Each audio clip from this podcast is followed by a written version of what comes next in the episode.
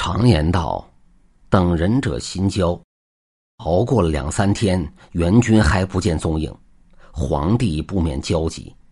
一日，端坐中军帐，与封后商讨军务，猛听得呼哨声嘹亮，抬头望去，一条生着两扇金色翅膀的神龙摩云而至。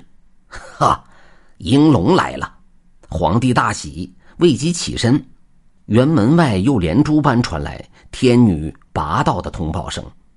天女拔。是皇帝的亲女儿，常穿一身青色的衣服，两三尺的身高，光秃秃的脑袋，或许是太骄傲的缘故，两只小眼睛长到了脑门顶端。那还是在很久以前，神鬼人大聚会，选举第一届宇宙小姐，结果美神艳鬼丽人各不相让，拔却被公认为宇宙第一丑女。天女拔年纪已经老大不小了，从无媒妁上门提亲。她贵为公主，人又是极其聪明、极其自负的，怎么会不窝着一肚子火呢？久而久之，那火气就越积越多，越来越大，发起火来热力四射，胜过一座喷涌岩浆的活火山。他无意间练就的火功，却成了皇帝克敌制胜的法宝之一。不过数日，十八路诸侯陆续到齐，皇帝重整旗鼓，约蚩尤在冀州之野会战。皇帝私下盘算，蚩尤精通布雾法，应龙擅长蓄水行雨术，暴雨还怕驱不散浓雾吗？便发下令箭，命应龙做先锋打头阵。应龙拍了拍翅膀，飞临两军阵前。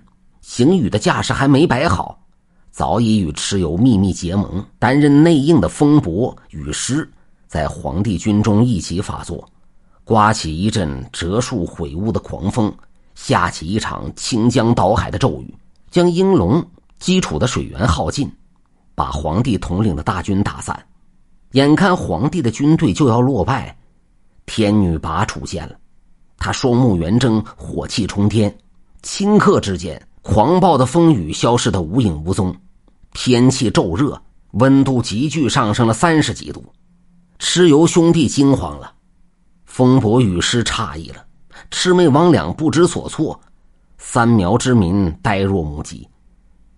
应龙趁势展翅扑击，十八路诸侯层层叠叠围杀过来，蚩尤大败，带着残兵败将南遁。